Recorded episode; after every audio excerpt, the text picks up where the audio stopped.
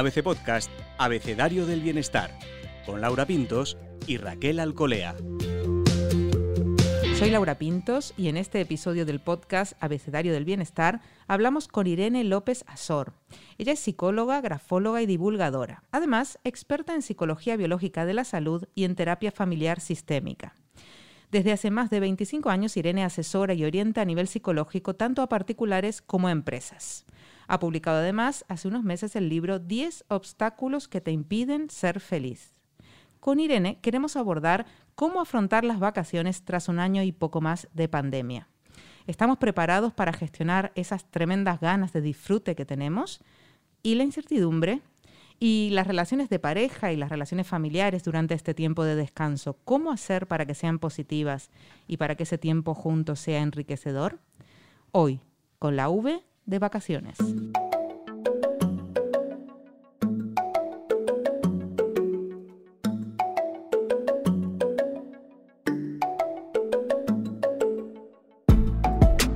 acompaña como siempre Raquel Alcolea. Raquel, ¿tienes más ganas que nunca de vacaciones? Sí, seguro, seguro que sí. Mira que siempre tengo muchísimas ganas, pero en esta ya llego desfondada. No sé si llego, ¿eh, Laura? No sé si Llegas, llegas, llegamos, todos llegamos.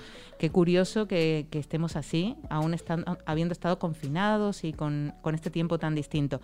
Nos va a ayudar Irene López Azor. Irene, bienvenida a Abecedario del Bienestar. Ya, ya, sí, encantada de estar con vosotras. Igualmente. Y con todos los oyentes, claro. Igualmente, Irene, de tenerte aquí. Cuéntanos, ¿qué nos pasa este año tan raro con estas eh, ganas de vacaciones que tenemos? Llegamos, mm, llegamos con mucho, mucho, mucho cansancio. ¿Lo notas tú con la gente que, que, te consulta y a la que ayudas? Eh, sí, la verdad es que ha sido, bueno, están siendo un año y medio que llevamos ya de pandemia ya pues ya ya ya toca vacaciones. Yo creo que más que vacaciones físicas son vacaciones mentales. Hmm. Son vacaciones donde ya hay un agotamiento, sobre todo porque lo que decías al principio a nivel mental hay un hay un concepto que a mí me gusta mucho exponerlo, que es el tema del cierre cognitivo, o sea, es decir, la incertidumbre. Eh, esto hace que nuestra capacidad de pensar y de razonar Mm, se nos desborde. Entonces, el ser humano está diseñado para cerrar cognitivamente, es decir, cerrar todo lo que abrimos, todas esas dudas o todos esos planteamientos, o bien para una dirección o bien para otra. Es decir, o bien para bien o bien para mal. Mm. ¿Qué ocurre cuando ya llevamos año y medio donde las normas van cambiando, donde el nivel de adaptación que nos exigen a nivel mundial, que esto se lo digo mucho a los pacientes de que no es solo para ti, que la pandemia es para todo el mundo, que no ha venido el COVID solo para ti en exclusiva, que esto siempre mucha gente tiende a personalizarlo. Eh, pues claro, ya llega un momento que dices, mira, por favor, ya, ya, ya que nos vacunen a todos, vamos a, desconectar de una vez porque es todo el tiempo el miedo, el contagio, el tema de la muerte, eh, la situación económica, las emociones, el, al final es la falta de libertad. Entonces, esa falta de libertad que, que más o menos es la que todo el mundo sentimos en el ambiente, eso es lo que realmente necesitamos vacaciones, necesitamos vacaciones de libertad, necesitamos mm. vacaciones un poco de respirar aire puro, necesitamos vacaciones, bueno, pues sí, con conciencia, con respeto ante la pandemia, que eso nunca hay que perderlo, pero sí que es verdad que está todo el mundo muy cansado, muy cansado, muy cansado y sobre todo porque, y esto yo lo veo mucho en consulta, eh, yo a mis pacientes siempre les digo, a ver, ¿en un mundo sin COVID estarías así? Y siempre me dicen, no. Yo, claro, es que en un mundo sin COVID estarías saliendo, entrando, relacionándote, hablando con uno, hablando con otro, eh, buscando trabajo de manera activa y todo es, eh, no porque no puedo viajar, no porque no puedo abrazar, no, y es el no, no, no, que al final eso nos lleva de una manera inconsciente, digamos, al niño interior que tenemos, al que, al normativo, al que nuestros padres decían, niño no hagas, niño no, no sientas, no, claro, y entonces estamos todos rebotados, toda la sociedad, ya no puede más, porque es como ya dejarme tratar como un niño, que soy un señor, es un señor adulta, y quiero hacer mi vida. Entonces ese no, no, no, a nivel interno, pues nos va a conectar pues con como ese padre o madre que todos hemos tenido pues de la norma de no tienes que hacer, no tienes que tocar, no tienes que sentir, no, no, no, y es como sentimos una involución a, eh, nivel cognitivo, a nivel emocional y a todos los niveles. Consecuencia de esta, que estamos todo el mundo enfadados, que es lo que todo el mundo vemos, eh, las redes sociales ya es como un horror, porque son el video de enfado más enfado más, más super enfado elevado al cuadrado, y con este nivel de, de, de enfado globalizado, pues todos necesitamos vacaciones para intentar regular y volver un poco a sentir las emociones por lo menos un poquito ubicadas, cada una en su sitio, no todo un, conjunto de enfados. Cada año nos preguntamos si, si, es mejor tenerlo todo planificado o tener o poder improvisar, pero claro, las preguntas cambian, ¿verdad? Igual, igual que todo ha cambiado, las preguntas cambian. No sé si Irene eh, nos podríamos plantear eso, si es mejor planificar, si es mejor dejarse llevar, improvisar. ¿Qué hacemos en pues este año? Esto es, en todos los veranos, ahí se por haber, con pandemia y sin pandemia, siempre lo mejor es tenerlo un poco en coherencia a la personalidad de cada uno. Es decir, si yo soy una persona muy controladora, pues yo lo que te voy a recomendar siempre es que planifiques todo, porque si te vas a dejar llevar por la humanidad, entonces ahí, igual en vez de vacaciones, tenemos un bonito cuadro de estrés. Si soy una persona en mi personalidad que me gusta un poco la libertad y dejarme fluir, pues te recomendaré que, mira, te lances a cualquier página web de viajes sorpresas de último minuto y te puedas, eh, bueno, pues buscar un plan alternativo. Eh, partiendo de la personalidad que tenemos, que esto es muy importante porque por eso no hay mm, remedios mágicos para todo el mundo igual, tenemos que ser coherentes. Entonces, para unas buenas vacaciones, primero tenemos que saber qué es lo que yo necesito en primera persona. Yo qué necesito, playa, playa, pues playa. ¿Qué necesito? Montaña, pues montaña. ¿Qué necesito? Mi pareja, mi pareja. Ah, ¿Qué necesito? Estar sola, pues estar sola o solo. Da igual, pero es primero ver la necesidad y actuar en coherencia. ¿Problema del mundo con COVID? Pues que estamos más limitados. Estamos más limitados, entonces tenemos que planificar o dejarnos llevar en función de las posibilidades. Por lo tanto, si a mí me dicen, este año estamos más libres, pero que, por ejemplo, no podemos salir de España, bueno, pues tendré que esos planes hacerlos dentro de España. Es como todo, acotarlo un poco, pero sin quitarnos esa libertad de poder entrar y salir y sobre todo descansar. ¿Tú recomiendas desconectar, hacer una desconexión digital, que ahora se lleva mucho en, vacaciones? Bueno, vamos, el móvil que lo tiren a la basura a ser posible. Es decir, el móvil sería, incluso fíjate, si nos quedáramos cada uno en nuestra casa, eh, por, mira, qué pasa, nos hemos quedado en el paro, no hay dinero, la situación es difícil. Bueno, pues desconectemos del móvil, que eso es fácil. O sea, desconectemos del santo móvil, porque eso nos tiene totalmente, ya no solo que nos haga perder el tiempo muchas veces, sino que a nivel autoestima nos hace compararnos con los demás. Y no hay cosa peor en esta vida que compararnos con el otro. Mm. Pero si tú estás mal porque llevas un año en el paro, porque eh, has perdido familiares, que tienes una situación muy difícil y te metes en una red social que todo el mundo es feliz y happy y pues claro, mm. te sientes inútil, te sientes mm. fracasado, te sientes que tú no vas a poder con esto. Entonces, el móvil, el móvil, desconectarnos del móvil es lo mejor que podemos hacer. Y esto es gratis, no tenemos que ir a ningún lado mm. y lo podemos hacer en nuestra casa. Y mm. desconectamos sobre todo, desconectando el móvil, es desconecto, o sea, la frase sería, desconecto de la comparación con el otro y me atiendo a mí mismo y atiendo a mi necesidad y atiendo a lo que yo realmente quiero y deseo para desconectar en mis posibilidades. Si yo estoy comparándome todo el día, pues claro, no atiendo a mi necesidad, atiendo a la de enfrente y es que mm. mala suerte que todo el mundo viaja, qué mala suerte que yo estoy aquí, porque, y esto se mucho, ¿eh? porque yo soy un desgraciado, soy una desgraciada, porque fíjate, y esto es todos los días en consulta el pan nuestro, o sea, todo el mm, día. Mm. Mm, es que desgraciado soy, o qué mala suerte tengo, o fíjate porque yo no puedo ser igual de feliz que el resto, y todo viene porque se comparan de una red social que es mentira, que digo, pues es que es mentira. Es que en el momento que ves un filtro es mentira, en el momento que ves a, un chico, una chica, un señor, una señora ya con un filtro es como, pues, ya que me, que, me, quieres vender? Pues véndeme tu arruguita, que está muy bien, véndeme pues por, las cosas normales, hmm. pues, algo más natural. Y creo que esa naturalidad se ha perdido mucho. Y es un buen momento ahora en vacaciones, quien pueda disponer de ellas, de por lo menos desconectar de la red social, que a mí me parece imprescindible. Y si podemos también desconectar de, mm, de telediarios varios y de humanidad, pues mejor. Ya escuchen solo los podcasts y que vean series. Eso es. Que es muy bonito y, y, y, eso es mucho más natural y atiendes mucho más a tus gustos, a, lo que tú necesitas en cada momento. Solemos decir también, Irene, que las vacaciones son una prueba de fuego para las parejas, ¿no? Y, hmm. Pero claro, no sabemos si este año esto es distinto, porque claro, ha habido un confinamiento, un teletrabajo, un tal. Digamos que no ha habido esas rutinas locas en las que podían estar parejas sin verse casi días, ¿no? Ahora ha cambiado todo. Hmm. ¿Cómo, eh, ¿Qué es eh, para la pareja las vacaciones este año?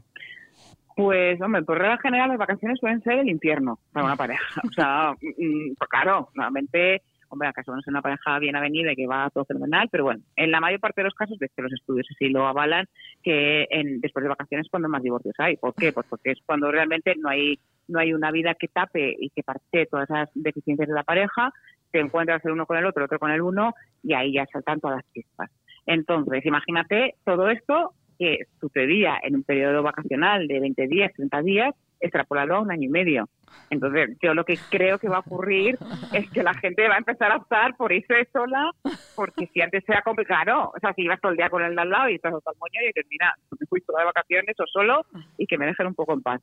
Yo sí que creo que va a haber una avalancha fuerte de divorcios y, y si no lo ha habido ya, ha sido una cuestión de que hay una economía bueno, pues difícil, donde hay un planteamiento complicado, pero que las parejas están crispaditas, pues, pues estamos todos, imagínate, en pareja, con el teletrabajo, con, con la familia, con la más responsabilidad emocional, más exigencia de lo normal y están muy cansadas, las parejas están están muy agotadas, muy agotadas, muy agotadas, pero bueno, para eso estamos los psicólogos, para saber, saber ver si esa pareja es salvable o no. que esto sí que es muy interesante, el decir, bueno, nos estamos matando, vamos a ver si esto lo podemos salvar o no lo podemos salvar. ¿Cómo se hace, Irene?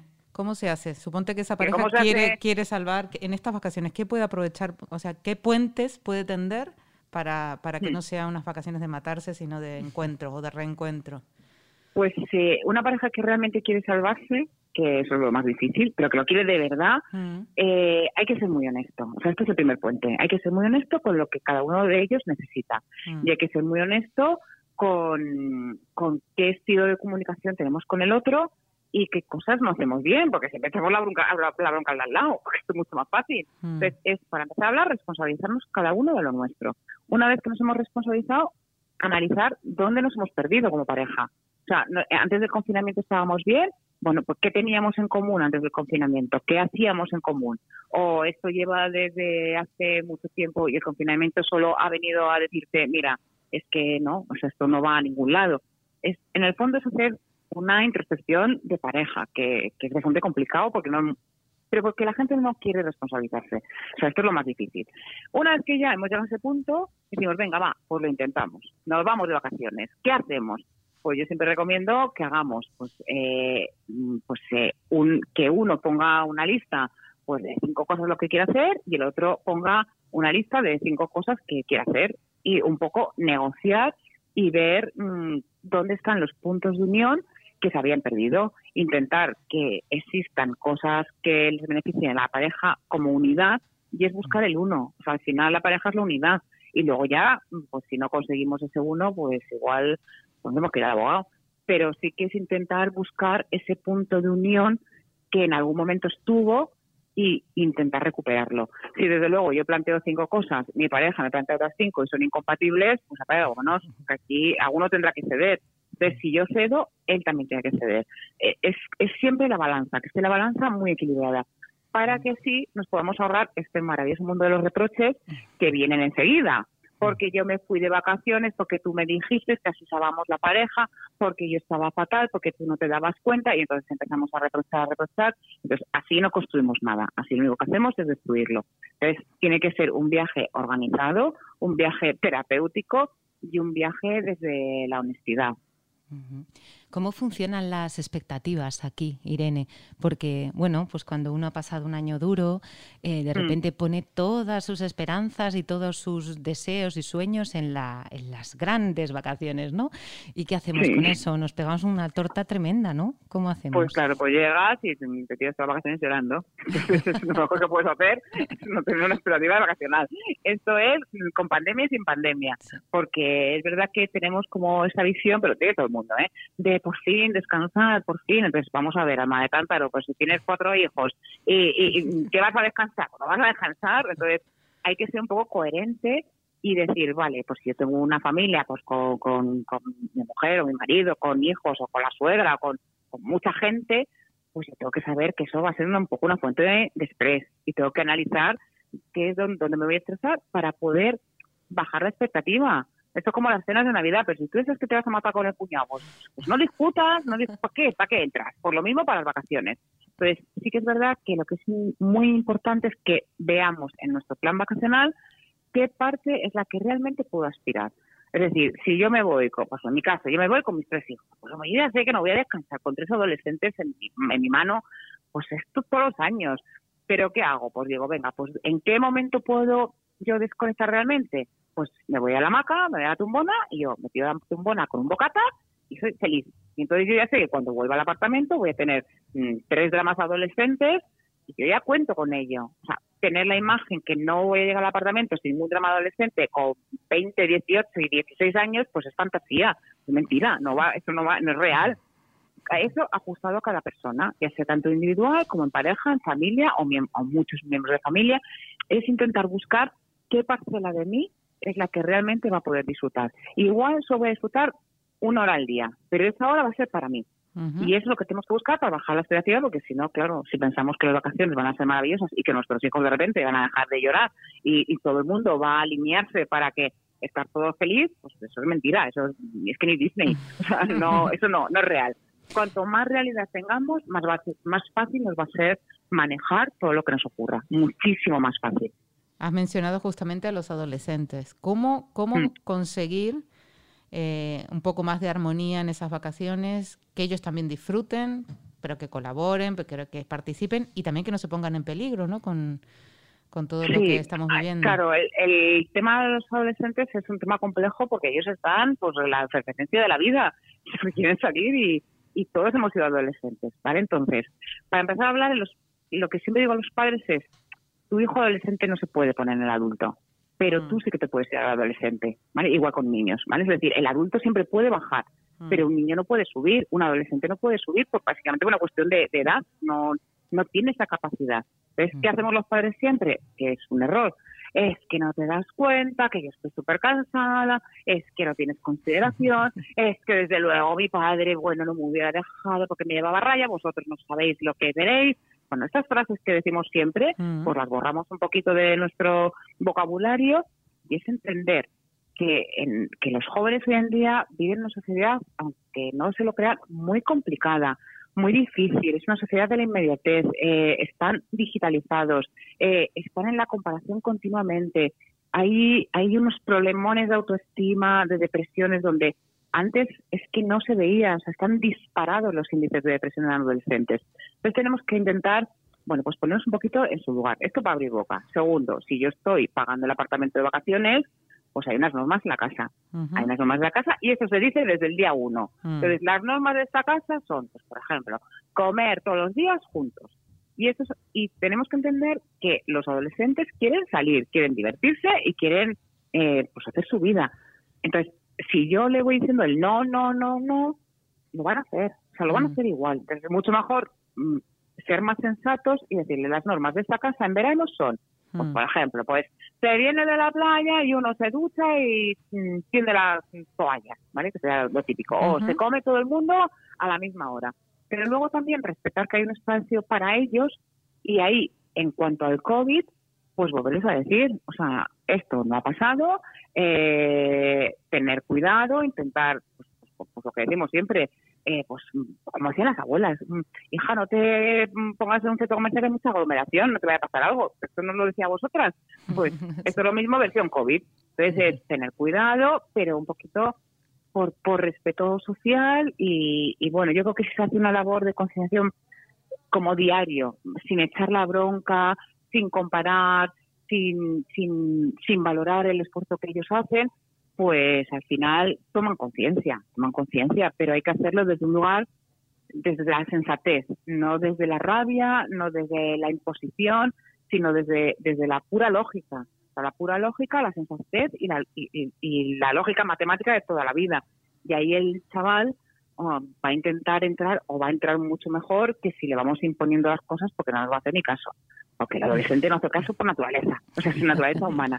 Entonces hay que armarse de la paciencia, yo a todos los padres de adolescentes les digo, digo, son adolescentes, ¿y qué hacemos? ¿Los matamos? No está permitido, no puede, no puede ser, ¿no? Entonces hay que tener paciencia, eh, la adolescencia se va a los 21 años, ahora los últimos estudios dicen para los 25, es muy pesada, es una etapa pesada, es de continuo cambio, y en un medio y en una sociedad muy difícil, porque es una sociedad muy polarizada, muy digitalizada, de muchos cambios de opinión, muy radicalizada en, en muchos aspectos y el adolescente lo tiene complicado, lo tiene complicado para desarrollar un pensamiento crítico, para tener su propia personalidad y ahí es verdad que los padres tienen que hacer un grandísimo esfuerzo, que yo entiendo que no es fácil y que, estamos todos cansados, pero sí de, de, ser como un eje central en, de responsabilidad y un referente de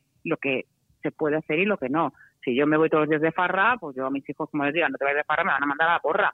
Así que, hombre, estoy cenando fuera.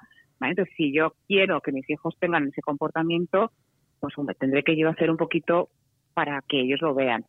Pero lo dicho, con un adolescente y con los niños, santa paciencia, mucha paciencia, más dosis de paciencia y, y ver de manera natural lo que es propio de la edad pero no por eso no poner los límites. Los límites hay que ponerlos bajo, mientras que vivan bajo nuestro techo, que esto es, de toda la vida, pero es así, es decir, que no se vengan arriba mm, pensando que esto es jauja y que esto es su casa y que puedan hacer lo que quieran, no. O sea, aquí quien te paga el móvil soy yo, quien te paga la casa soy yo, y si te me pones flamenco o flamenca, pues te quito el móvil y te quito el wifi. Ya, ves tú qué fácil. O te quito la play, o te quito aquel refuerzo que te haga estar feliz. En el caso de los niños más pequeños, eh, sería útil, eh, porque hemos hablado de una cierta flexibilidad ¿no? dentro de unas normas, hmm. en el caso de los adolescentes, pero no sé si niños más pequeños conviene mantener ciertas rutinas, eh, porque a veces se descontrola todo, ¿no? Se descontrolan los horarios, las horas de dormir, de comer, de hacer. Hmm. Hmm. Esto, mira, esto hay muchísimas teorías.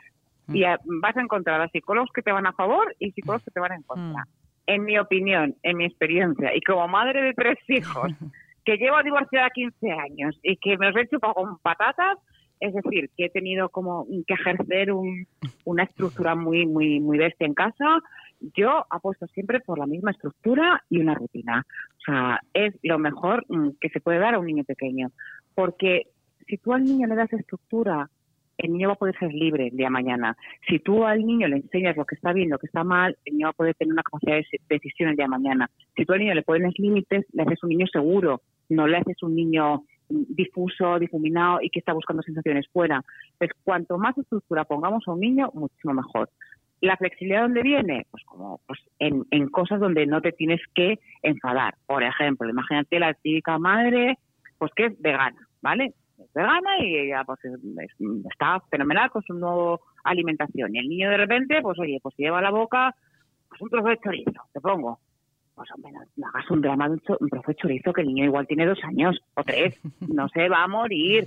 Esto es lo que hablo de la flexibilidad. Entonces tenemos que ser conscientes que los niños quieren explorar el mundo, que los niños son inquietos, que los niños les, se quieren sorprender continuamente con, con la emoción de la sorpresa.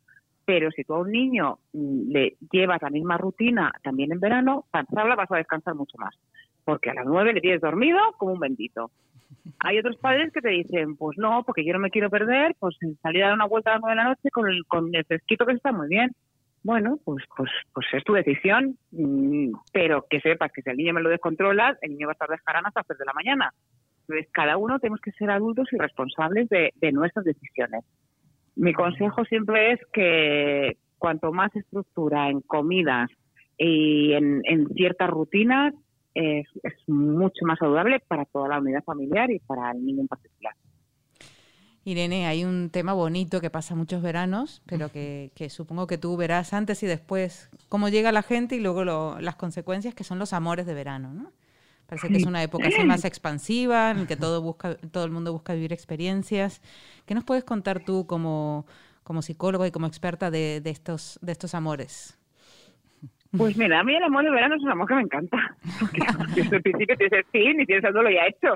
Es maravilloso. O sea, el amor de verano es el mejor. Mm. Porque tú ya sabes que está condenado a, a fin que te digo. Entonces, bueno, pues te dejas llevar. Claro, es que mm, toda esa incertidumbre de me llama, no me llama, me escribe, no me escribe, me hará caso, no me hará caso en el invierno, pues en el verano tú sabes, pues que llega el 30 de agosto y no, pues es el amor. Vivir el momento. claro, entonces eh, claro, vives mucho más intensamente, mm. las emociones fluyen más intensamente, sabes que tiene un tipo de fin, aunque todos nos engañamos, decimos, no, porque esto lo vamos a conseguir, superar. Y nada, tú ya sabes que en noviembre ya, cri, cri, cri, cri, pasó mejor vida el pobre amor. eh, pero siempre va a quedar un amor bonito, siempre va a quedar un recuerdo bonito. Entonces, bueno, es un duelo que ya, digamos, que, que se hace un poquito antes, ya sabes a lo que vas. Eh, bien es verdad que no suele haber, por lo menos en consulta, mm, no suele ser el tema principal. O sea, la gente que vive amores de verano lo suele contar de una manera como muy bonita, aunque luego estén hechos polvos llorando. Pero sí que es verdad que prefieren eh, vivir esa experiencia a no vivirla. Y de hecho yo la recomiendo, que, si nos vamos a enamorar, nos enamoramos en verano, que, que menos trabajo, que estar aire acondicionado, que, que te lo pide más el cuerpo también salir, divertirte y bueno, pues una vez al año que podamos dejar riendas sueltas a las emociones, pues tampoco nos vamos a morir, que está muy bien, que luego tenemos que tener esas emociones para saberlas identificar y saberlas eh, posicionar en nuestro día a día cuando venga otra vez la rutina del invierno. Así que yo apoyo mucho el amor de verano, me parece el mejor amor de todos. Y no te vayas la cabeza, si llama, lo llama. Entonces, el 70 de agosto y ya está. Sí. Pues nos vamos con esas ganas de disfrutar, de tener ciertos límites para que sea un poco más armónico todo.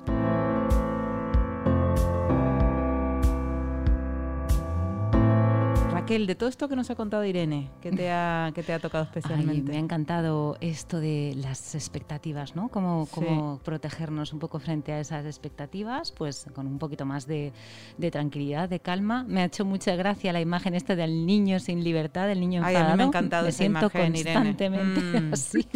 Porque permite entender un poco lo que nos pasa, ¿no? Que mm. por, qué nos, nos, enfadamos tanto con todo esto? Nos enfadamos mm. por ese niño que lo están otra vez castigando, ¿no? Diciendo que no, y, se entiende muy bien. Irene con esa imagen.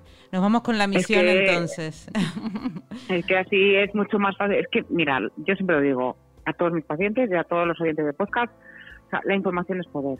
Mm. Mm, y a la gente de mi equipo que yo formo, a los psicólogos, les digo, dejaros ya esa idea fantasiosa de voy a ayudar a mis pacientes. No, tú lo que tienes que hacer tu trabajo es darle el puzzle, darle el puzzle de su vida, porque en el momento que tú entiendes las cosas, ya giras, ya mm. giras solo. Entonces, mm. en el momento que tú entiendes que te están tratando como un niño a mm. nivel social, pues claro, pues entiendes el enfado, entiendes el, pues la ira, entiendes la revolución, entiendes, bueno, cuando dicen, pero ¿por qué la gente se comporta así? O, claro, te vas al niño de siete años, pues la gente pues, no quiere, no quiere, que le estás aniñando inconscientemente.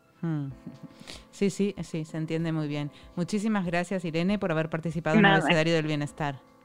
Gracias a vosotras. Un gusto y hasta la próxima, bienestarios. Puedes escuchar todos los episodios del Abecedario del Bienestar en abc.es, iBox, Wanda, Spotify, Apple Podcast y Google Podcast. Y no te olvides de seguirnos en las redes sociales. ABC-Bienestar.